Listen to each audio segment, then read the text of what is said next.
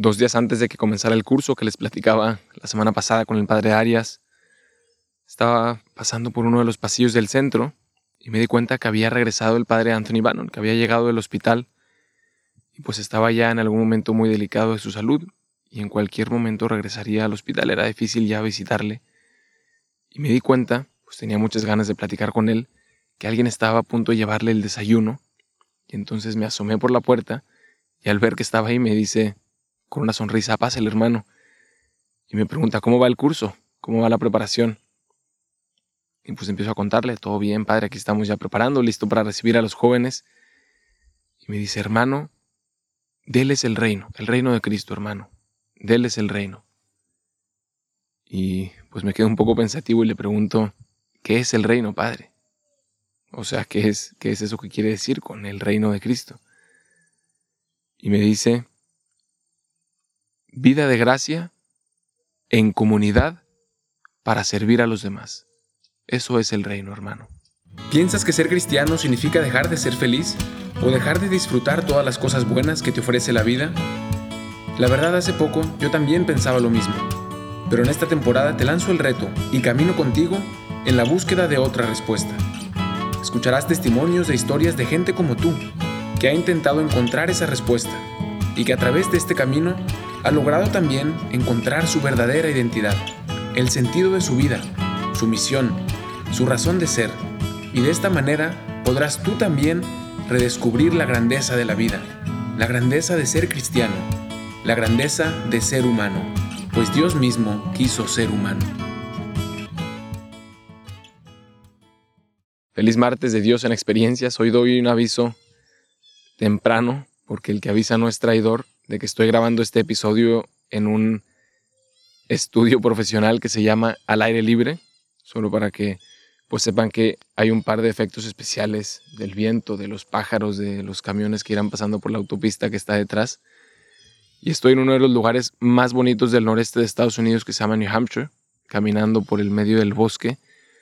Y pues decidí grabar aquí este episodio, que también, como habrán escuchado, pues es en honor de el alma del padre Anthony Bannon, que en paz descanse, que hace unos días pues partió a la casa del padre y falleció.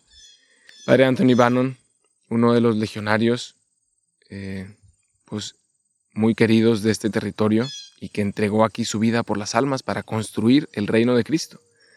Un padre del que pues aprendí mucho este último año, que estuvo viviendo aquí en nuestra comunidad donde estudiamos y pues hoy quería compartirles estos tres tesoros que me dejó en la última conversación que tuve con él.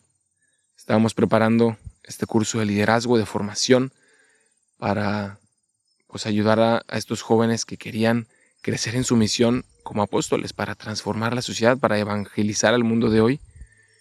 Y mientras pasaba a visitar al padre Anton la última vez que le vi, con esa sonrisa llena de Dios, pero también pues del dolor que estaba pasando, por su enfermedad y me dice estos tres tesoros. Y quería reflexionar un poquito con ustedes en lo que cada uno significa. Y estoy pues seguro y confiando en que quizás les ayudará en, su vida, en su misión, en su deseo de crecer en la fe y como platicamos en este podcast, pues en la belleza de que es de lo que es ser cristiano. Y me dice el Padre, el reino de Cristo consiste en tres cosas.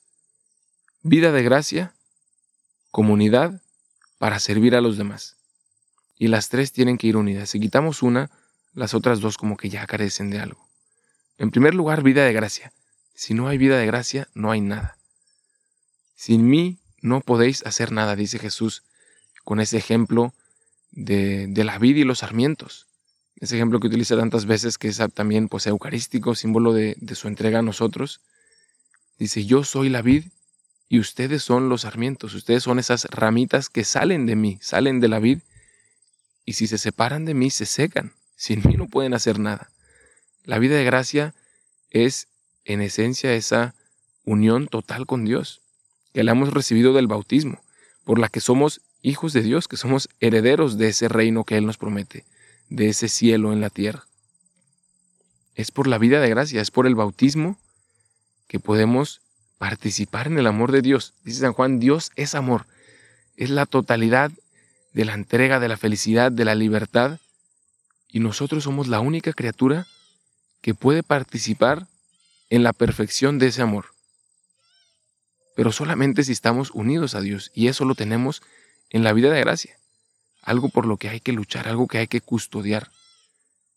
Y algo que aunque somos pecadores y podemos perderlo constantemente por nuestra decisión de rechazar a Dios, de rechazar su amor, que no debemos de tener miedo porque Él nos ha dado la oportunidad de regresar siempre a esa vida de gracia a través de la confesión, a través de los sacramentos. Así que pues es un primer paso importantísimo. Para vivir el cielo en la tierra, para traer el reino de Cristo, hay que estar en unión con Dios. Hay que estar en vida de gracia. Y entonces podremos decir y experimentar lo que dice el Salmo. El Señor es mi pastor y nada me falta. Si estoy en vida de gracia, nada me falta. Todo lo que tengo en mi vida, todo lo que Dios me da, es un medio para acercarme a Él. Y si estoy con Él, realmente nada me falta. Y luego dice, en comunidad. Nadie es santo solo, nos recordaba el Papa Francisco. Nadie puede ser santo solo, nadie llega al cielo solo. Y también nos ha dicho un montón de veces que vivimos en un mundo globalizado en el que se vive más soledad que nunca, un mundo conectado, globalizado, en el que aparentemente estamos unidos a quien sea en cuestión de segundos, pero que a la vez se vive más soledad que nunca. Un mundo en el que hay una sed, hay una sed de unión, de pertenencia, de familia, de comunidad. Y nosotros en la iglesia podemos aportar eso al mundo. Aprender a hacer comunidad, a unir en lugar de separar, porque estamos creados para la unión. El ser humano está creado para vivir en unión con los demás. Nadie puede vivir solo. Esto lo hemos experimentado en este regalo misterioso que Dios nos ha dado de la pandemia, en el que hemos aprendido muchísimas cosas. Una seguro es lo difícil que es vivir solo. ¿Cuántas personas Incluso tú que estás escuchando quizás lo experimentaste, estar en cuarentena dos semanas sin estar en contacto con nadie, tú solo. Cuánto silencio, cuánto vacío, que también nos ha enriquecido, nos ha hecho aprender muchas cosas, pero nos hace recordar que estamos hechos para los demás, para convivir con los demás, para recibir amor y para darlo también. Y eso es la comunidad. Un lugar en donde eres amado y aceptado incondicionalmente. Eso es una comunidad. Y en primer lugar, pues una familia también, nuestra familia doméstica, pero también la familia espiritual, que es la iglesia. La iglesia debe ser esa comunidad en la que todos son amados y aceptados incondicionalmente. Y pues es nuestra tarea, es también tu tarea, pertenecer y disfrutar, pero también formar esa comunidad de apóstoles que Cristo dejó en la tierra y que sigue existiendo hasta el día de hoy, dos mil años después, una comunidad en la que todo mundo es una comunidad en la que toda persona, independientemente de sus pecados, de su miseria, es amada y aceptada. Y luego, para servir a los demás. Y esto pone todo en la misión, en el objetivo, en la razón de ser. Que no estamos aquí para ser como un club de amigos, un club de socios en el que la pasamos bien. No estamos aquí haciendo comunidad en la iglesia para estar a gusto, sino para servir a los demás. Si no tengo amor, nada soy, dice San Pablo en una de sus cartas. Y el amor es servicio a los demás, es entrega. Puedo tener todo. Puedo tener esa vida de gracia, todos los dones de Dios, puedo tener una comunidad en la que vivo y en la que soy amado, pero si yo no tengo amor, si yo no amo a los demás, nada soy. Porque nuestra esencia, nuestro sistema operativo es amor pues somos creados a imagen de Dios y Dios es amor. Entonces, si no tenemos amor, si no amamos a los demás, no somos nada. Y viene ese vacío existencial tan duro que todos conocemos, ¿no? Y este también es una consecuencia del primero y del segundo paso. Si tengo vida de gracia, si vivo en comunidad con los retos que eso significa, aprendo a salir, a servir a los demás. También hay un libro muy bueno que se llama Hipoteca Social, que me hace recordar un poco este criterio, de que hemos recibido todo gratis. Estamos en deuda con la sociedad, pero también con Dios, porque todo lo que tenemos es que no merecemos nada. Lo hemos recibido gratuitamente de Dios. Y estamos en deuda con Él y con los demás para hacerles participar de esta creación tan bella, tan completa, como los apóstoles, que recibieron ese perdón de Dios gratuitamente y se sentían en deuda y dieron su vida entera para construir el reino. Como Jean Valjean, este personaje en la historia de los miserables, que se siente en deuda porque el obispo, que ha sido misericordioso con él, le ha comprado su vida y dedica su vida entera a este misterio de amar y de servir a los demás porque se sabía en deuda, recibió un don de la vida gratuito. Y esa es también tu historia. Has recibido la misericordia y el perdón de Dios gratuitamente y estás en deuda con Él y con el mundo. Tu vida tiene sentido si la vives para servir a los demás y carece de sentido si te encierras en ti mismo, en buscar ahí un club para estar a gusto, para vivir cómodo, en donde sí serás aceptado, serás amado, pero si no vives para servir a los demás, encontrarás que algo carece de sentido. Y por eso digo que cada una de estas tres, de estos tres tesoros, de estos tres pilares que nos deja el Padre Anthony en su última semana aquí en la tierra, si quitamos uno de los tres, los otros dos carecen de sentido. Sin vida de gracia, no hay nada. Sin comunidad, nos sentimos solos y estamos hechos para la comunidad. Y si nuestra vida no es para servir a los demás, entonces no es nada.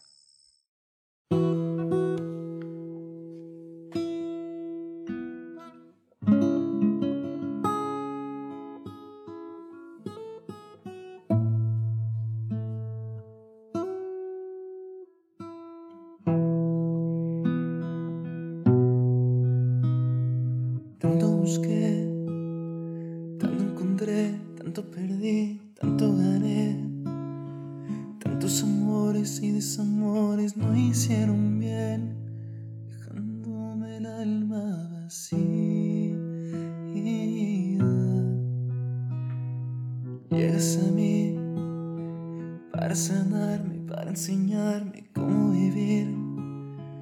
Quitas mis miedos, solo te importa hacerme feliz, como nunca nadie lo hacía.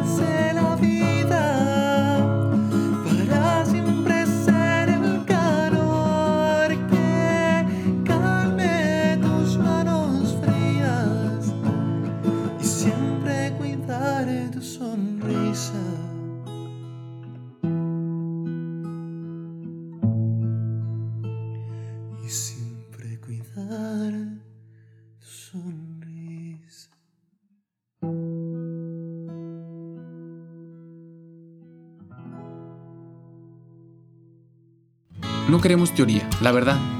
Buscamos experiencias. Por eso en este podcast te ayudamos a llevarte a Dios a donde vayas y hacer de cada día una experiencia de Dios. Búscanos en Instagram como Dios en Experiencias. Compártenos tus comentarios, haznos preguntas en Dios en Experiencias.